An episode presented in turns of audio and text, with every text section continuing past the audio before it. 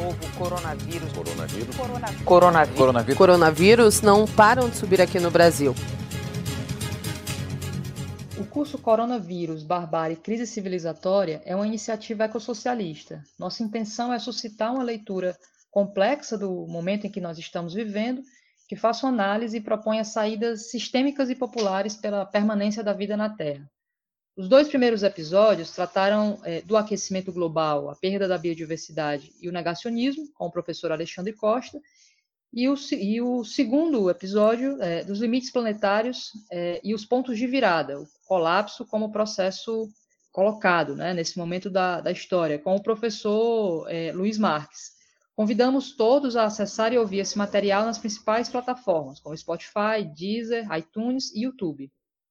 Hoje, nosso episódio, a gente vai discutir o problema do desenvolvimento e a Amazônia, é um dos principais biomas do planeta, com a Moema Miranda, que é antropóloga e doutoranda em filosofia na PUC Rio de Janeiro, além de secretária da rede Igrejas e Mineração e assessora da rede eclesial da PAN Amazônia, REPAM. E aí, para começar, queria primeiro agradecer a presença da Moema na nossa, no nosso podcast, né? E é, começar com né, um pouco. A gente está vendo aí que essa semana foi publicado né, um relatório anual de desmatamento organizado pelo, pelo MAP Biomas, né, uma iniciativa que envolve universidade, ONGs, empresas de tecnologia, que registrou que a Amazônia é um dos biomas, nesse momento, mais devastados do país. Né? Cerca de 63% do, do que foi né, derrubado de floresta no, no, ano passado, cerca de 3.339 hectares né, por dia, é, estão localizados nessa região. Né? Ao mesmo tempo, a gente sabe que a Amazônia é a maior floresta tropical da Terra, é o maior repositório de biodiversidade do planeta, né? sobretudo nessa região, que é uma região é, na zona equatorial, né, é, de uma grande produtividade dos ecossistemas, que abriga o maior número de povos indígenas, inclusive aqueles que decidiram viver em isolamento, e também é aquele que abriga o rio mais volumoso do mundo, contribuindo aí para a manutenção do padrão de chuvas de toda a região é, latino-americana. E aí, a partir desses dados que foram apresentados, né, Moema, a gente viu no ano passado, ano de 2019, né, os dados oficiais, os dados do INPE, né, o Instituto Nacional de Pesquisas Espaciais, é, a, a, tivemos aí a, a, dura constatação de que batemos todos os recordes né, relativos aos índices de queimadas. Né? A gente teve aquele episódio, inclusive, né, na, durante o mês de agosto, é, acho que todo mundo lembra, né? A sociedade ficou perplexa, a sociedade brasileira, né? Todo mundo ficou olhando ali para o Brasil é, quando é, a, a, gente soube, né? Do dia, do, dos dias que foram decretados como dia do fogo, né? Que foram marcados é, por uma manifestação criminosa, né? De fazendeiros, de ruralistas, em apoio ao presidente, né? O Jair Bolsonaro para demonstrar que o Brasil não precisava do Fundo Amazônia para proteger a biodiversidade, né? Ao mesmo tempo, enquanto, enquanto isso, ficávamos estarrecidos com as declarações do ministro Ricardo Salles, que atual ministro do Meio Ambiente, que retrucava essas denúncias, alegando que a Amazônia precisava de soluções capitalistas. Então, diante desse panorama todo, né, de avanço das queimadas é, é, em, né, nesse bioma é, né, nosso, no nosso, que está no nosso território, no território nacional, é, como é que a gente pode explicar é, esse aumento né, desses índices de desmatamento, ao mesmo tempo em que a gente vive um contexto de pandemia, né, com o Covid-19, em que é, parte da sociedade brasileira, né, e do mundo todo, né, é, está nesse momento, né, é, em isolamento ou alguns países já até flexibilizando o isolamento, mas que, enfim, estamos todos, em alguma medida, é, com restrições de, de, de, movimentação. Então, como explicar é, esse aumento dos índices, né, constatado aí pelo, pelo MAP Biomas, é, que foi agora indicado, né, foi, foi apresentado aqui essa semana, né? Já que, enfim, 2020 também não tem ficado para trás, né, pelo que o INPE também, né, que é um dado oficial do governo, apresenta, né, já tem um aumento aí no primeiro trimestre de cerca de 51,46% em relação ao mesmo período do ano passado.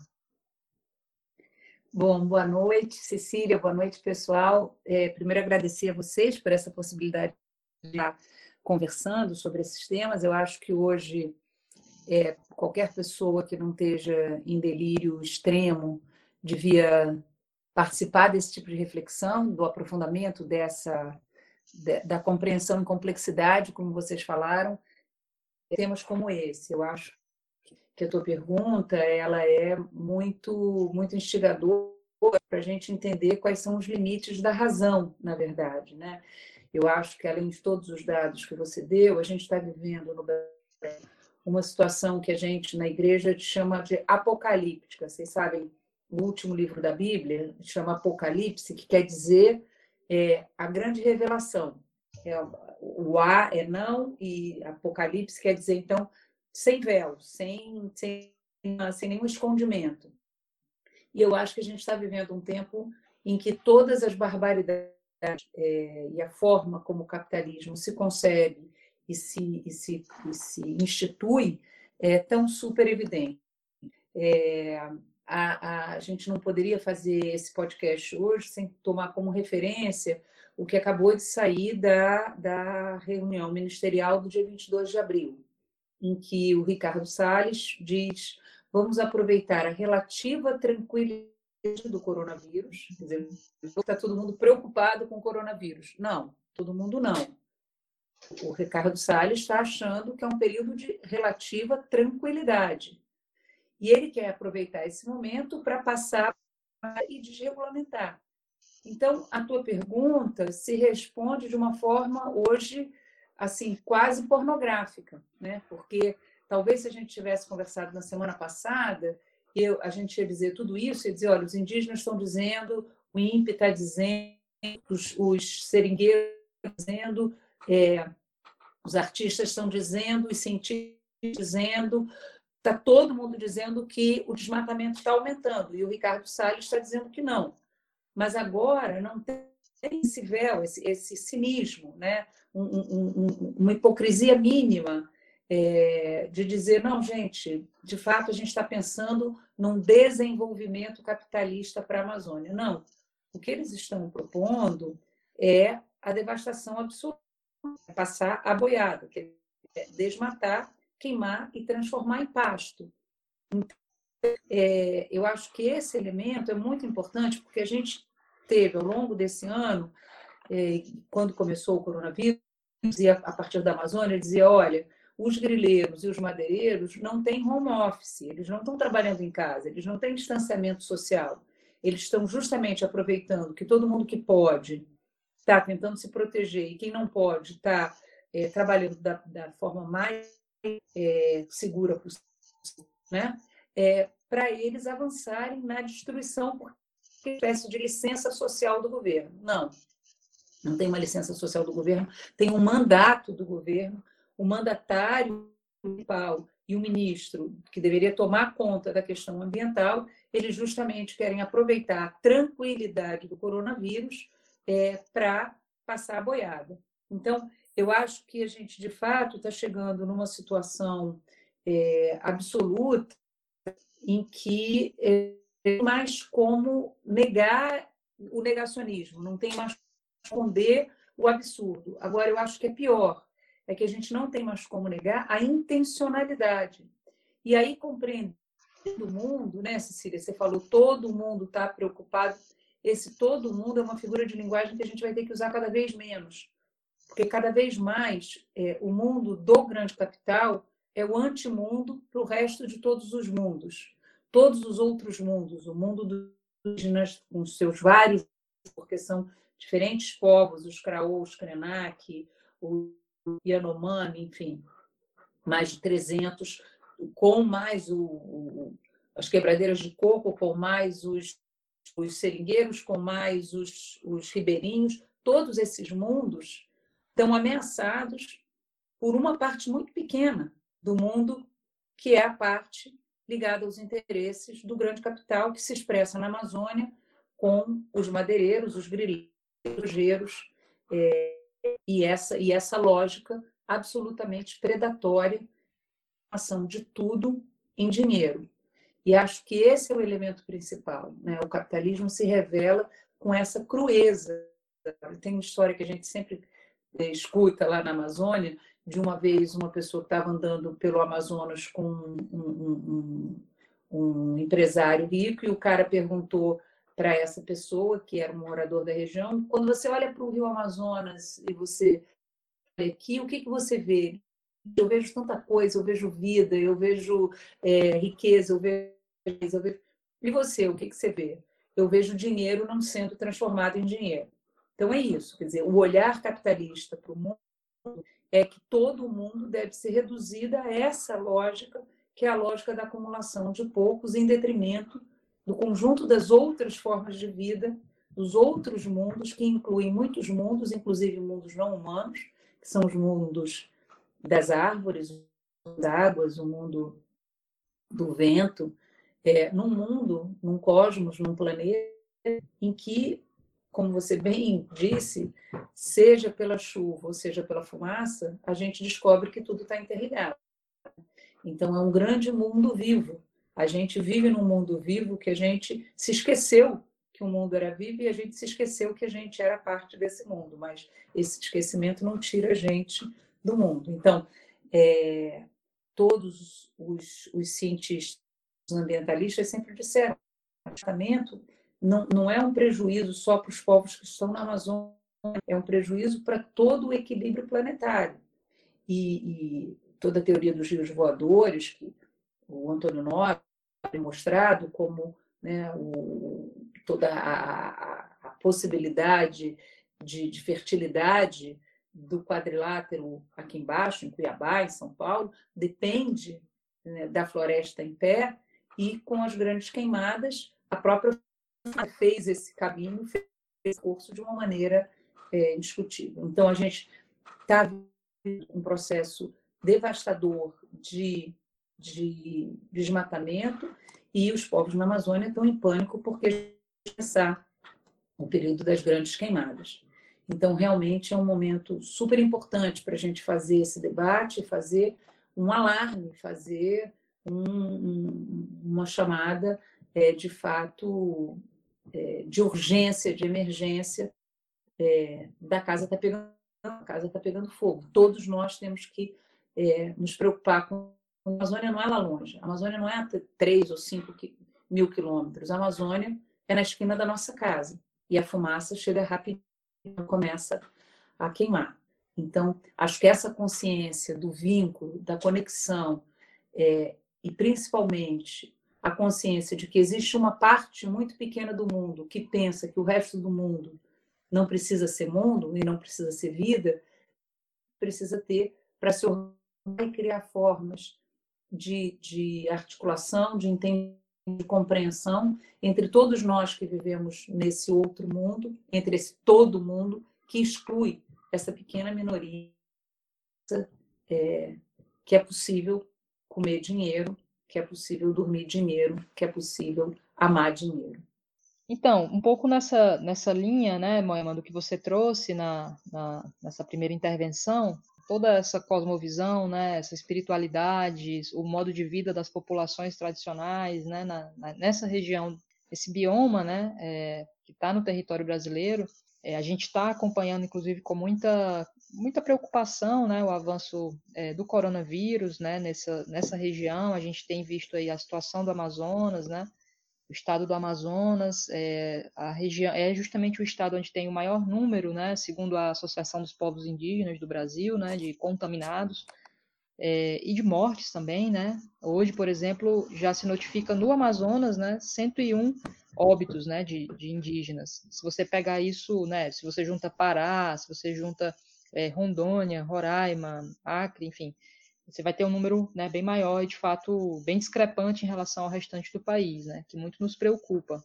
É, que está aumentando, né, Cecília? Está aumentando em todas as, em todas as regiões. Quer dizer, está aumentando desde o norte do Maranhão, aumentando no Marajó, aumentando em todas as regiões, é, no Alto Solimões, na fronteira com Letícia, é, Tabatinga e Letícia.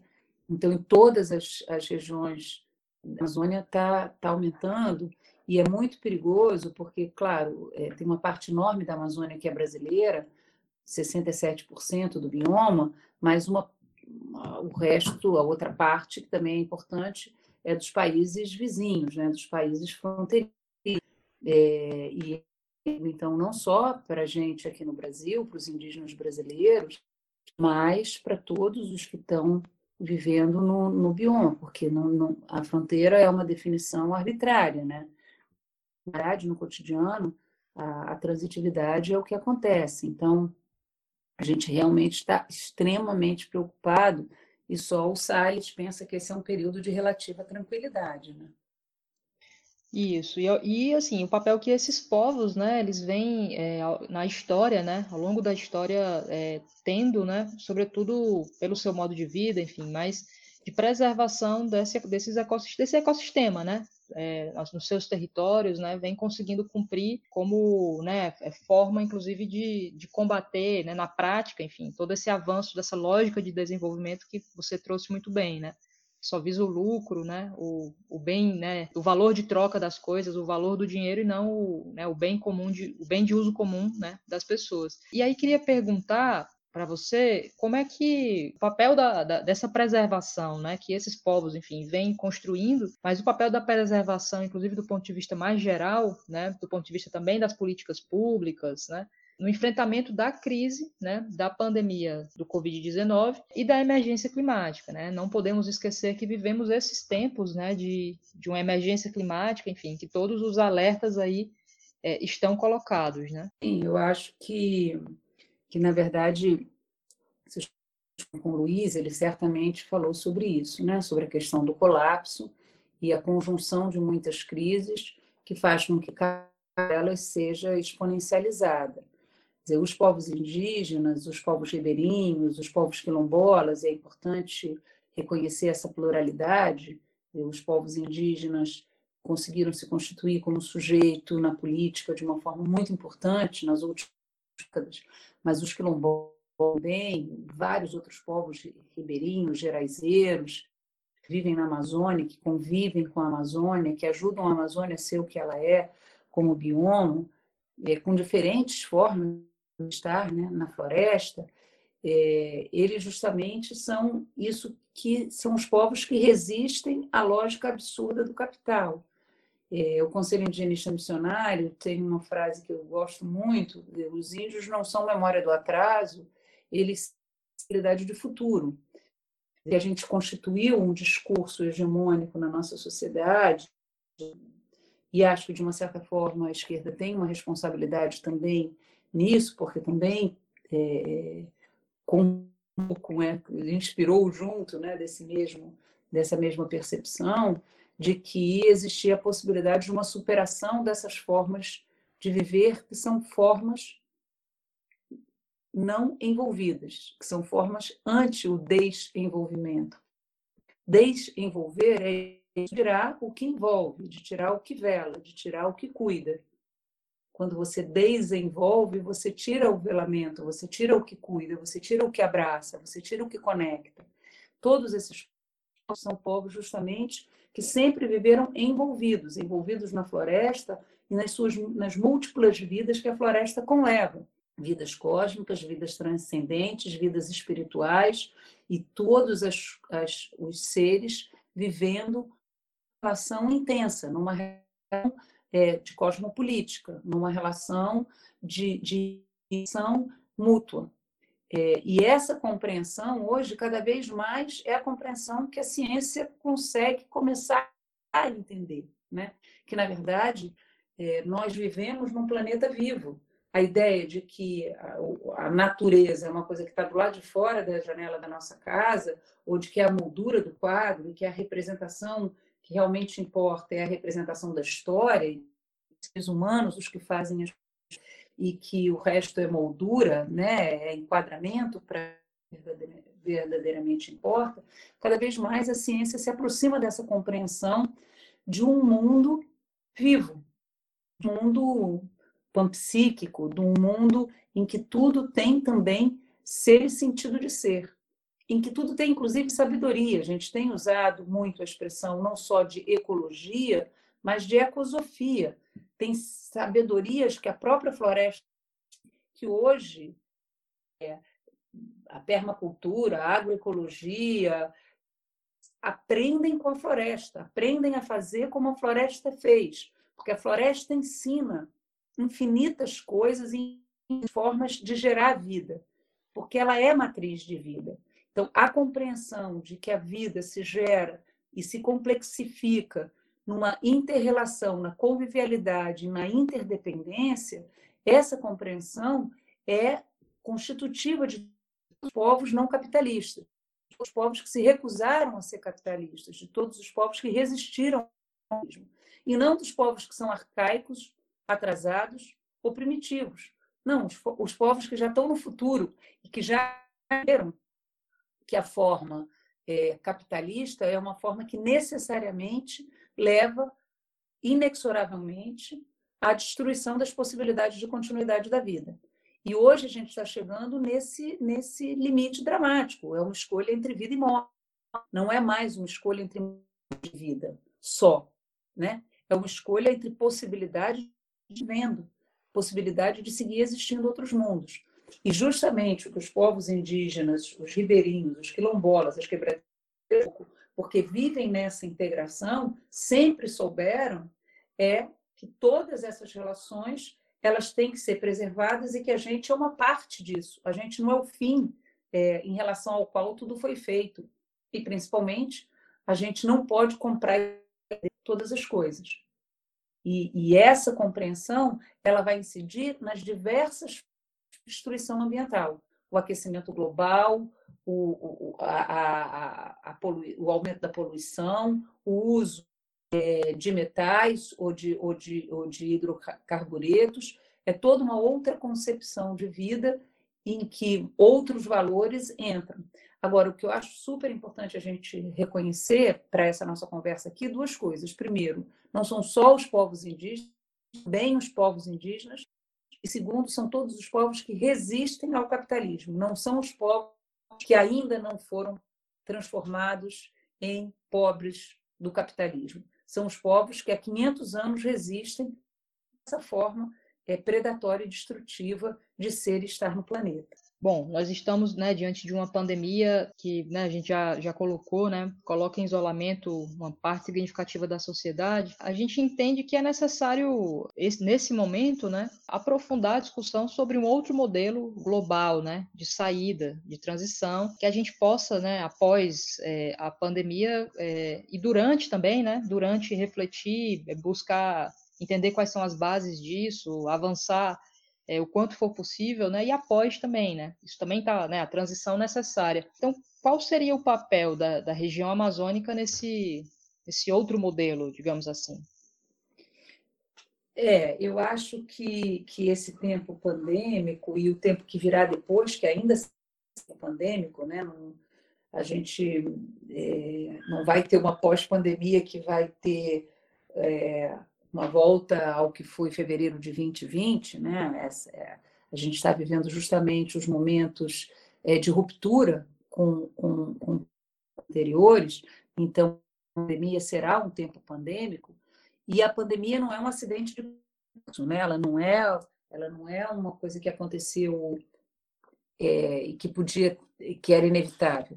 Ela é consequência de resultados acumulados da forma como a gente teve até aqui de forma dominante no mundo. A Amazônia, justamente, é um, um dos espaços é, fundamentais hoje no mundo de preservação de uma possibilidade de minimização do desastre que será depois. Passaram com o Luiz Marques, ele certamente falou sobre isso. A gente agora já sabe que não vai não aquecer. Quanto a gente consegue minimizar e quanto a gente consegue amenizar. Então, é um pouco como a discussão sobre a curva é, da pandemia. Quando você rebaixa a curva, você aumenta o tempo e a possibilidade é, de uma outra de uma outra forma de ser e estar. Agora, a mudança que a gente precisa, ela é uma muito radical e muito profunda. É uma mudança muito, muito intensa. E é uma mudança que é, antes de tudo, uma volta. Uma coisa que nunca no Ocidente, constituiu como tal, nunca na modernidade, nunca no capitalismo, é, os humanos fizeram. A ideia de voltar, voltar, de olhar para trás. Né? Toda a promessa da modernidade é uma promessa que será melhor do que o passado. E no futuro a gente vai. Essa também é uma ideia do marxismo clássico, né? que em algum momento a gente vai atingir o pleno desenvolvimento das forças produtivas, e a partir daí, então, começa é, de, de uma vida adequada. O que a Amazônia mostra é que, ao contrário, o bem viver já está aqui. O bem viver já é esse tempo presente, vivido numa relação que admite uma instância maior do que a definição do que os humanos querem. E essa instância maior pode chamar natureza, pode chamar criação, pode chamar cosmos, pode chamar Maia, não importa. Mas é o reconhecimento de que existe uma entidade que é maior do que o desígnio e o desejo dos humanos, ao qual, ou, ou, dessa parte dos humanos, né? não dos humanos, porque não existe uma humanidade única, né? ao qual a gente tem que aprender a entrar em consonância. E quando você vai para a Amazônia, existem infinitas de produzir, de consumir e de não acumular que estão desenvolvidas de milhares de anos. Formas de pesca, formas de cultivo, e mesmo do ponto de vista de uma sociedade mercantilizada, que não seja o capitalismo delirante que a gente tem é, hoje, é, quando você olha, por exemplo, as cadeias do açaí ou do babaçu, ou existem várias formas de encontrar uma maneira de viver, de bem viver, desde que a gente aceite o princípio da suficiência. E esse é um princípio radicalmente incompatível com o capitalismo, que é o princípio é possível viver bem, é possível viver super bem. E acho que aí é que, que a pandemia ela traz essa pequena janela, esse pequeno respiro em que o que parecia impossível e o que era inimaginável aconteceu. É o que o autor fala naquele texto dele. Até fevereiro de 2020, seria impossível a gente acreditar que os navios petroleiros iam estar parados no mar. Impossível a gente acreditar que as companhias aéreas não iam estar não, com passageiros. Impossível a gente acreditar várias coisas que foram possíveis, que aconteceram.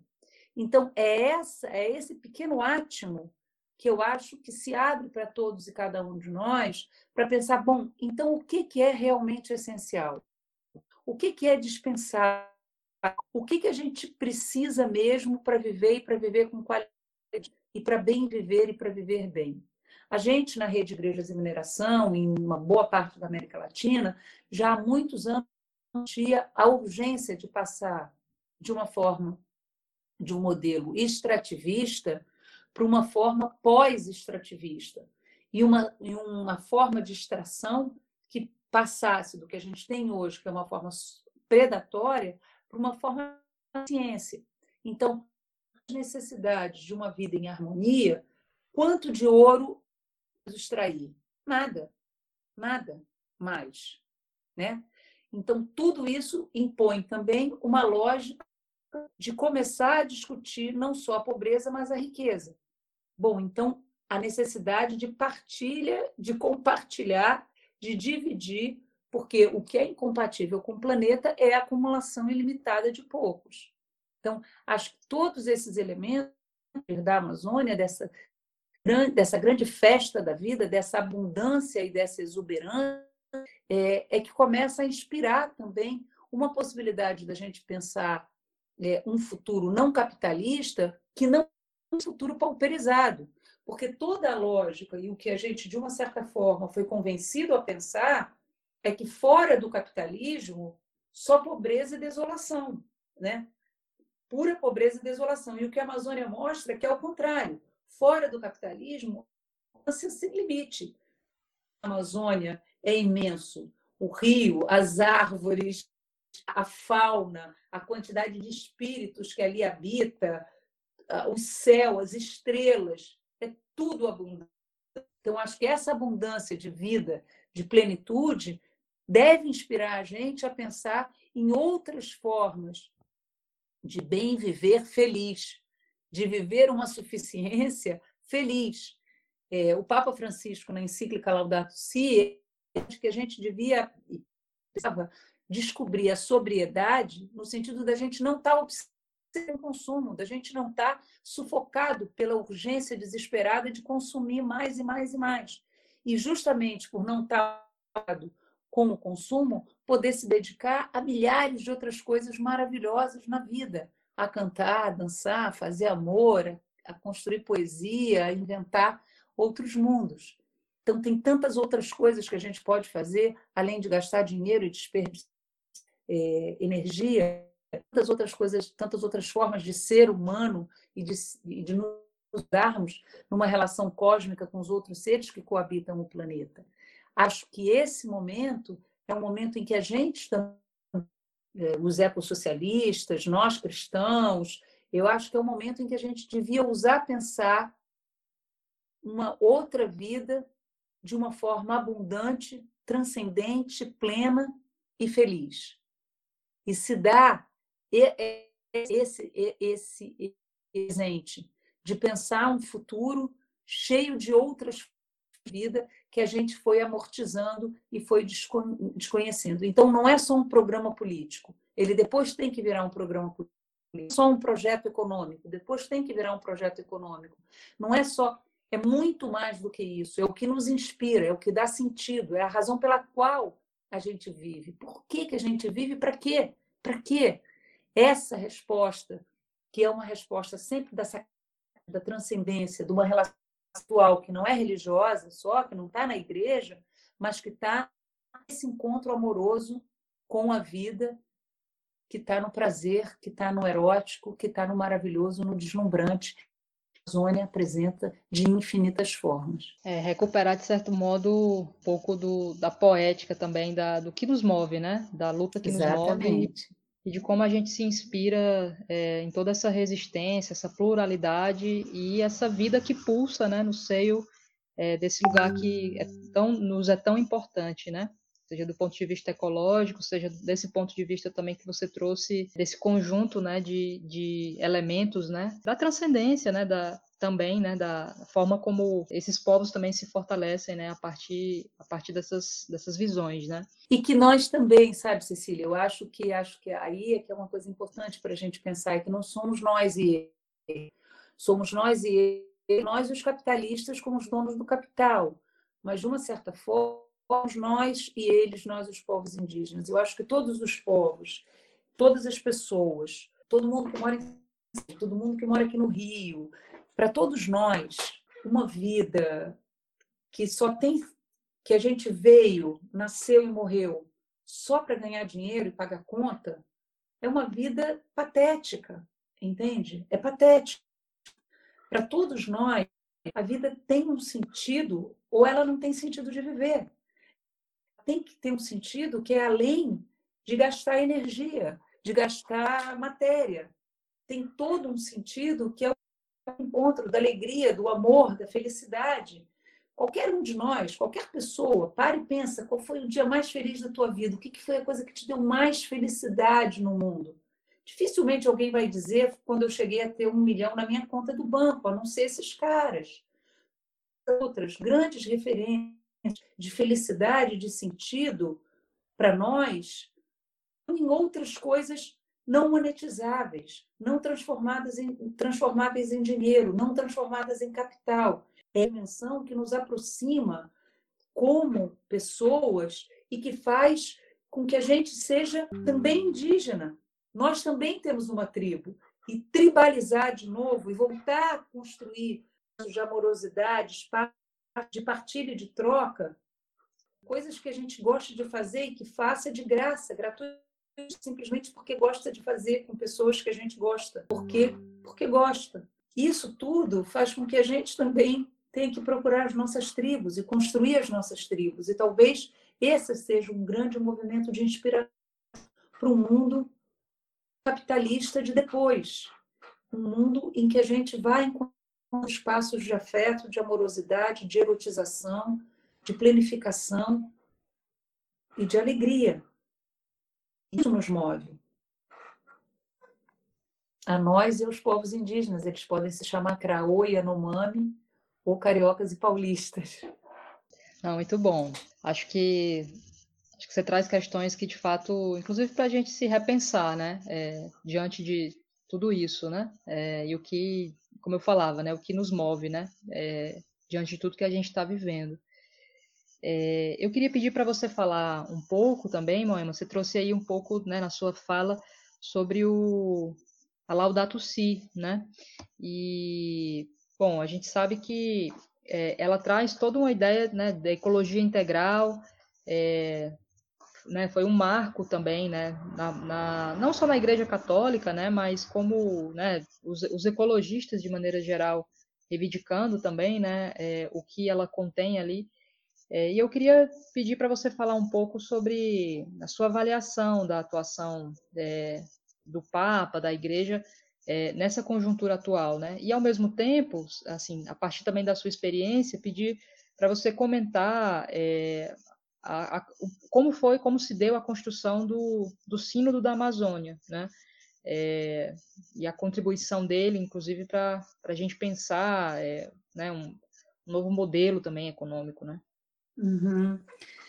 Não, eu acho que é, o Papa Francisco, quando ele foi quando ele foi escolhido, quando ele virou papa, ele falou que ele era o papa do fim do mundo, né?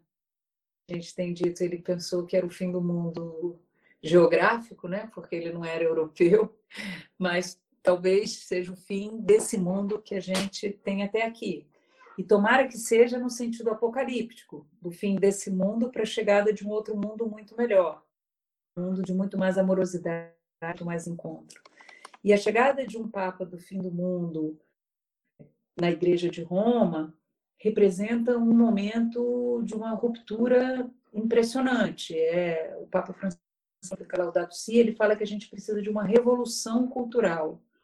E a chegada dele, de uma certa forma, é isso.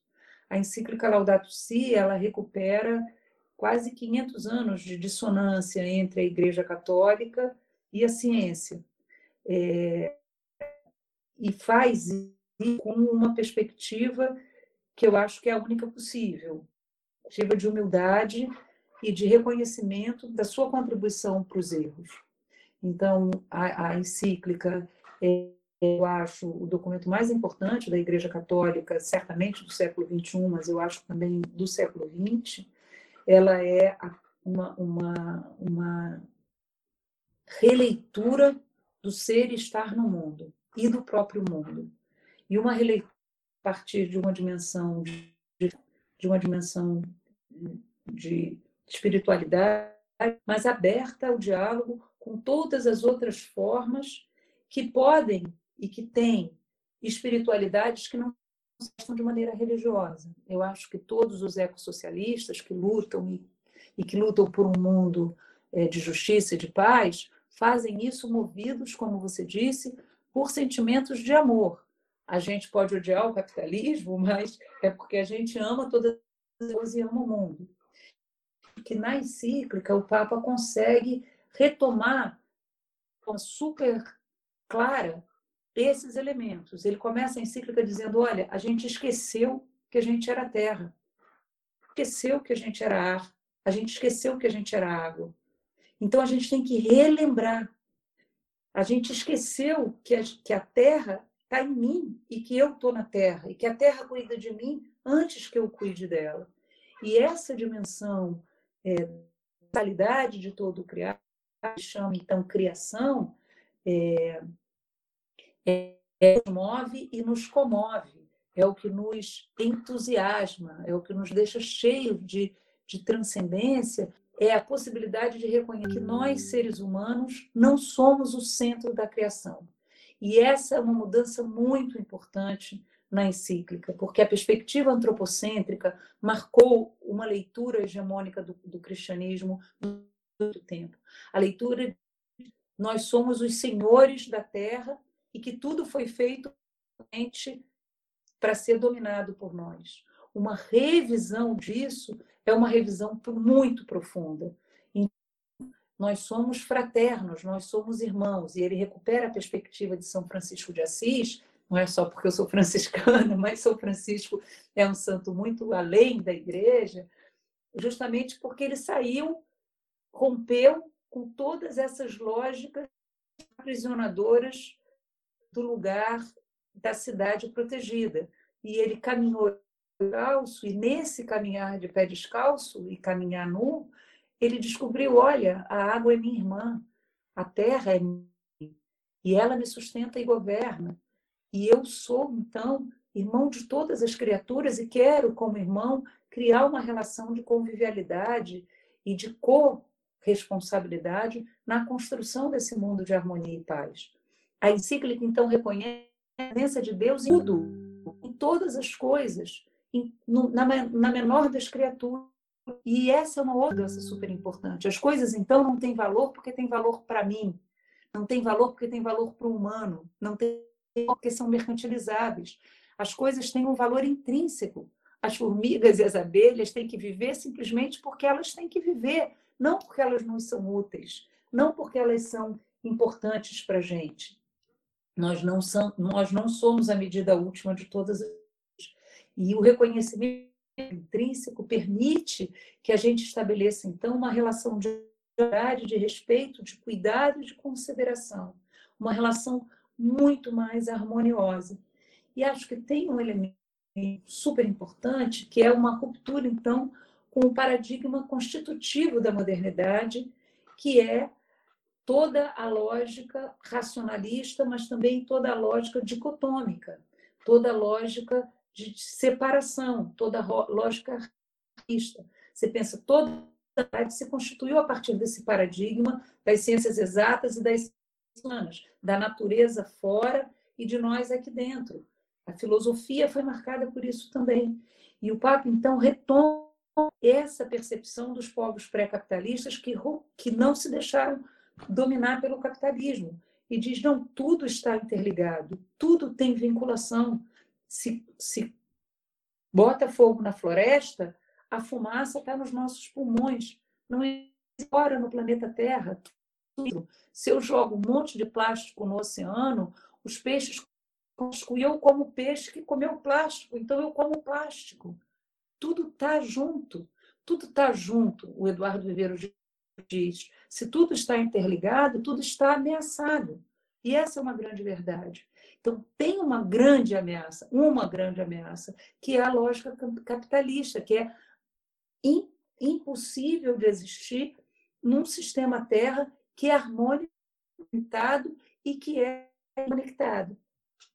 Então, o Papa, na encíclica, escuta os cientistas, ele escuta os povos indígenas e ele abre essa possibilidade de diálogo. E ele fala: se existe uma crise é, dessa dimensão, da dimensão tão importante que a gente está vivendo, todo mundo tem o que dizer e todo mundo pode contribuir para dizer alguma coisa. Então, ele fala assim, no, no parágrafo 63, se a complexidade da crise suas múltiplas causas, devemos reconhecer que as soluções não podem ser uma única maneira de interpretar e transformar a realidade. É necessário recorrer a também as diversas riquezas culturais, a arte, a poesia, a vida interior e a espiritualidade. Se quisermos de verdade construir uma ecologia que nos permita reparar tudo o que temos destruído, então nenhum ramo das ciências e nenhuma forma de sabedoria deve ser preterida, nem a sabedoria religiosa. Então ele se coloca numa relação dialógica, rompe aí de um paradigma de que a gente tem a verdade última. E na medida em que ele faz esse movimento, ele se coloca numa atitude de escuta. E esse foi o sino do Para-Amazônia. A ideia do sino do Para-Amazônia veio do Papa de dizer: se a encíclica contém uma verdade, vamos ver como ela se realiza no território da Amazônia, da grande Amazônia. Amazônia. E vamos lá, então, não dizendo o que a gente acha que deve ser, mas está escutando os povos que vivem na Amazônia. Então, o sínodo, sínodo quer dizer na igreja construir caminho junto, era um sínodo para construir caminhos para uma ecologia integral e para a igreja na Amazônia. Então, era perguntar para os povos da Amazônia como nós devíamos ser igreja a partir disso que eles são, reconhecendo nunca os povos indígenas são ameaçados e que a Amazônia é uma terra disputada. Isso o Papa Francisco fala em Porto Maldonado quando lança o sínodo para a Amazônia. Então, se a Amazônia é terra disputada, e ele diz, é disputado pela ganância iniciável dos, da, da, grande indústria, das mineradoras, dos, dos, dos madeireiros, ele nomina quem de um lado e quem de outro. E aí ele diz: a igreja se coloca ao lado do grito da terra e do grito de que é um e o mesmo. Não existem duas crises, e eu acho que aí também ele tem uma contribuição, inclusive para a tradição de esquerda. Muito tempo a gente achou que a questão ecológica era uma questão para depois. Primeiro a gente garantia o desenvolvimento para todo mundo, primeiro a gente e depois a gente pensava na questão ambiental. Quando isso é impossível, a gente sabe que as principais vítimas das questões ambientais são as populações pobres e a gente sabe que o avanço do capitalismo ele gera mais pobreza ao mesmo tempo que ele destrói é, é, todas as condições de vida no planeta. Então, não é possível fazer essa escolha. Nós temos que ser, ao mesmo tempo e simultaneamente, defensores da casa e dos moradores, porque os moradores da casa também são a casa de uma certa maneira. Então, é, o movimento do Sínodo foi esse, foi um movimento muito incrível. Estar tá no Sínodo durante 21 dias, é, pela primeira vez, com mulheres e com povos indígenas do Vaticano, foi. Eu me lembro do, do representante da COICA, quando, num momento, disse: Francisco, los emplumados estamos acá. Hermano Francisco, te agradecemos. Então, essa compreensão de que a gente partilha de um mesmo mundo, de que a gente partilha de um mesmo sentimento, de que o coração pulsa nas, nos mesmos princípios, faz com que a gente se sinta também caminhante de um chamado cósmico que nos envolve a todos, a cada um de nós e a cada uma de nós, na nossa diversidade, na nossa diferença e na nossa e acho que para encerrar, porque esse é um tema que eu acabo falando sempre mais do que devo, eu acho que tem uma coisa importante na encíclica Laudato Si, é que o Papa diz, olha, não basta um remendo na concepção de progresso e desenvolvimento. A gente precisa radicalmente de uma outra concepção. E a gente precisa fazer, então, uma conversão. Uma conversão é uma mudança radical das que a gente está no planeta. Esse sistema tem vencedores e vencidos não todos da mesma maneira, não todos devastam da mesma maneira. E a reconstrução disso se faz a partir dessa mudança radical. E aí é claro que para o grande homem branco é uma tremenda ferida narcísica, né? Imagina, o grande homem branco chegou aqui achando que ele é que era o portador do saber e de repente até a igreja que no começo né, também é, instrumento de colonização, instrumento de colonização, inclusive dos imaginários, instrumento de colonização das espiritualidades, o que é muito perverso, que agora a igreja diz não. Agora escuto o clamor. Eu escuto o clamor da terra e escuto o clamor dos pobres. Eu reconheço que a terra é um sujeito portador de expressão da sua dor e é um sujeito portador das condições de construção de muitas vidas e eu me, me, me articulo, me vinculo amorosamente com essa terra, com essas pessoas que são as pessoas que essa terra permite que sejam. Então, esse, esse, esse reconhecimento é também uma ruptura radical com a colonização. E todo documento final do Sínodo, a gente parte desse princípio. É uma ruptura radical com a colonização e é um reconhecimento do saber intrínseco, Sofia, do saber intrínseco da natureza das pessoas que vivem em harmonia, que vivem em amorosidade.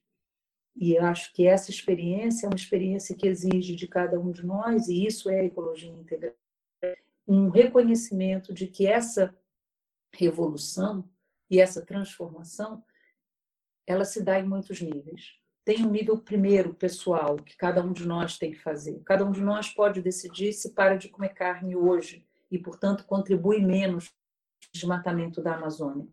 Isso é uma contribuição super importante. Mas essa é uma contribuição. Depois a gente precisa estar junto, em comunidade, em grupo. A gente precisa estar junto na política. A gente precisa transformar as estruturas de poder. E tudo isso está vinculado. Então, essa conversão, essa mudança radical, essa metanoia, como os gregos chamavam, não é simplesmente tirar uma roupa de cima, é tirar uma grande das ilusões nas entranhas. É, é, de uma certa forma, tirar o nosso próprio coração. É, de uma certa forma, tirar parte dos nossos desejos e sonhos. E é colocar no lugar deles e sonhos muito mais inspirados.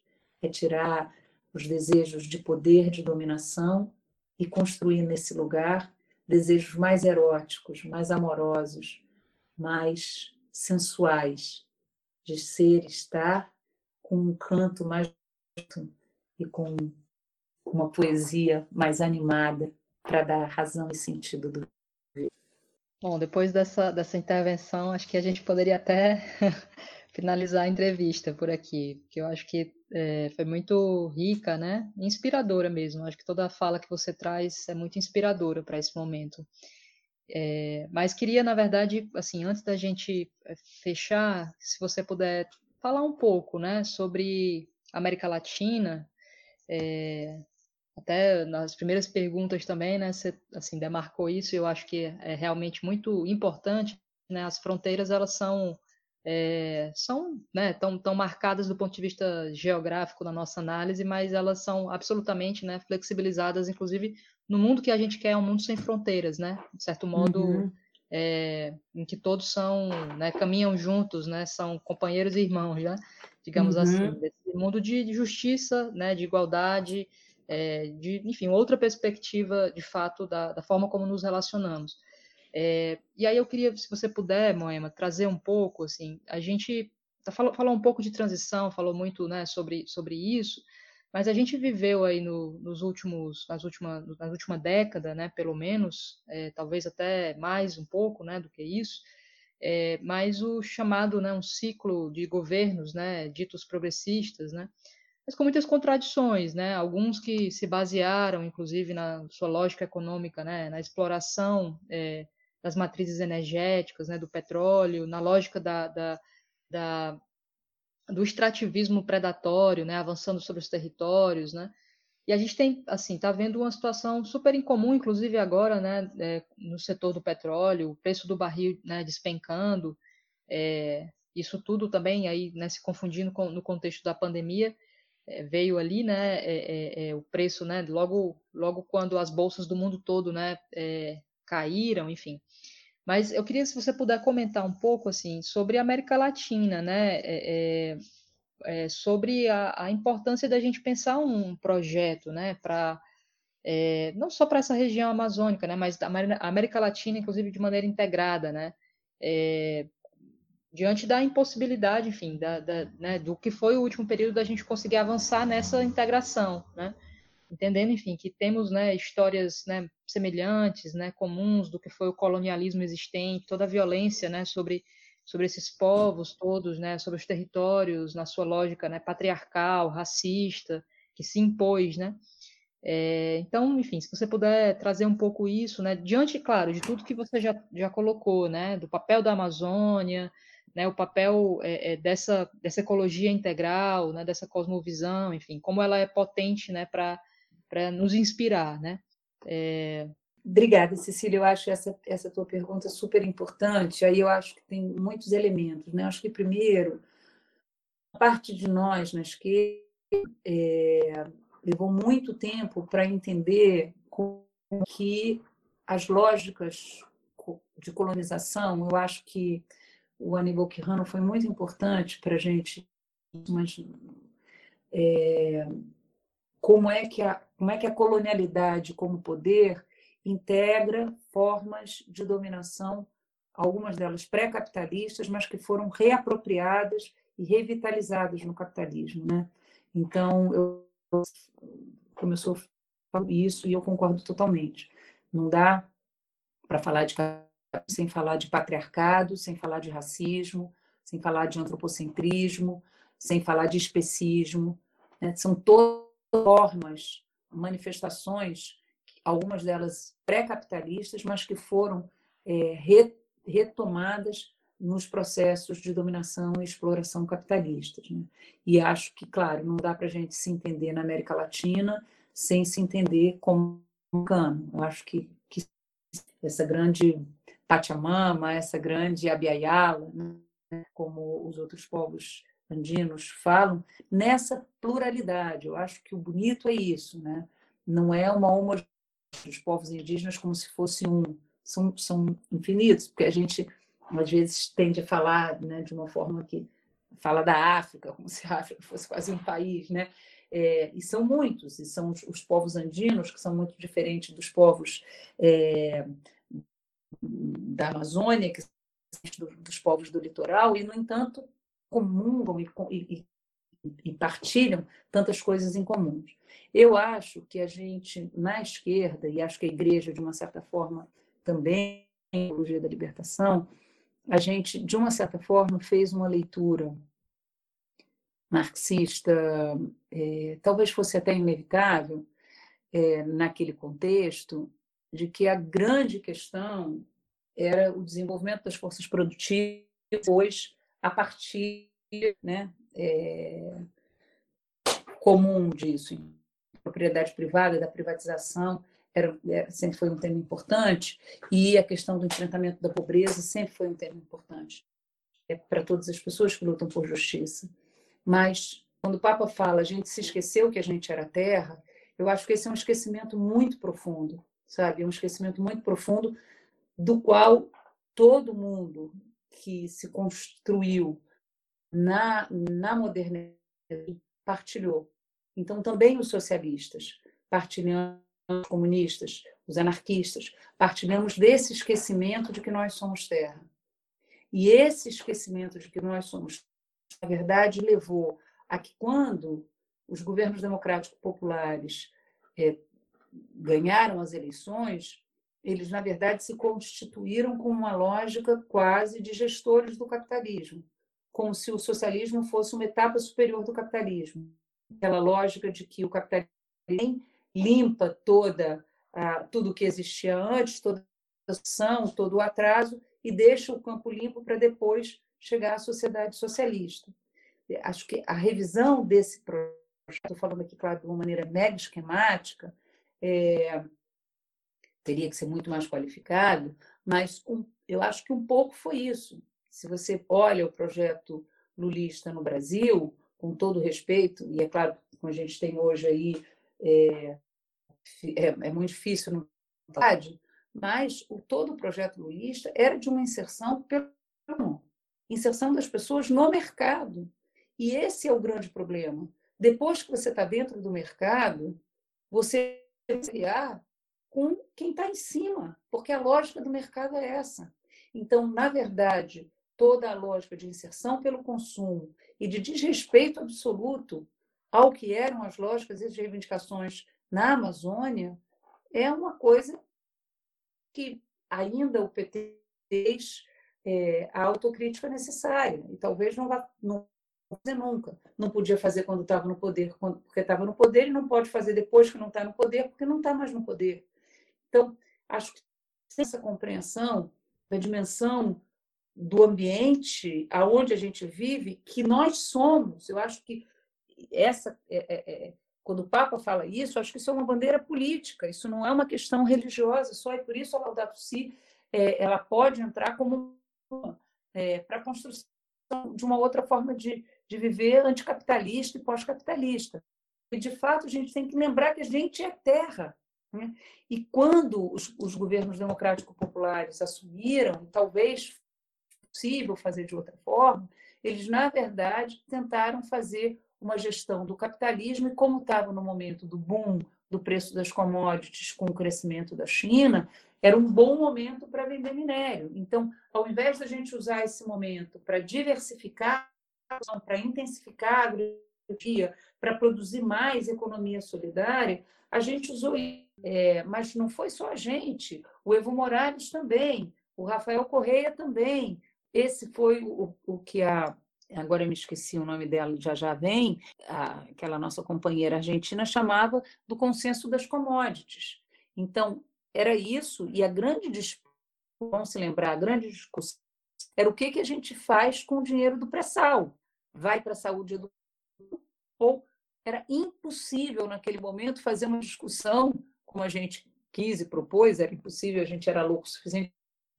Primeiro vamos discutir se a gente tem que explorar o petróleo do pré-sal. E isso parecia um grande absurdo. Então, eu acho que, que, na verdade, a esquerda como um todo, a esquerda majoritária, não incorporou essa dimensão. E não no conjunto da América Latina. Acho que essa é uma grande derrota. Essa é uma grande derrota porque a gente perdeu a aliança com povos que são os povos portadores de futuro, que são os povos que podem ajudar a gente mais porque eles não se esqueceram que eles são terra, a encontrar o caminho de volta para o futuro, o caminho de volta para o futuro, porque o capitalismo não tem futuro para oferecer. O capitalismo não pode oferecer futuro, porque o projeto deles é incompatível com o planeta, chegando no limite do eles não se autolimitam, mas Gaia existe. Gaia vai limitar o capitalismo. Pode ser que não seja o suficiente, pode ser, como diz um filósofo, a gente termine com o planeta antes de terminar com o capitalismo. É uma possibilidade. Mas nós, lutadores dos sonhos, nós, os seres cósmicos, nós, os que amamos, nós, os ecossocialistas, nós, os cristãos e as cristãs, nós, os caiapó, nós, os craô, nós vamos, às vezes, construir, sempre que possível, alternativa a isso. E isso tem que ser latino-americano. E isso nessa grande pátria, nessa grande mátria, nesse grande espaço sem fronteiras, como você falou, em que as, as se façam. E isso é extremamente político. Agora, eu acho que a debacle que a gente vai viver, é... e veja, a gente sabe que colapso não é uma brincadeira de roda. Né? Acho que a demonstrou isso o que vem pela frente vai ser um tempo extremamente duro, extremamente duro, porque recessão econômica não é brincadeira. O aumento da, da, da violência vai ser. E o aumento do medo.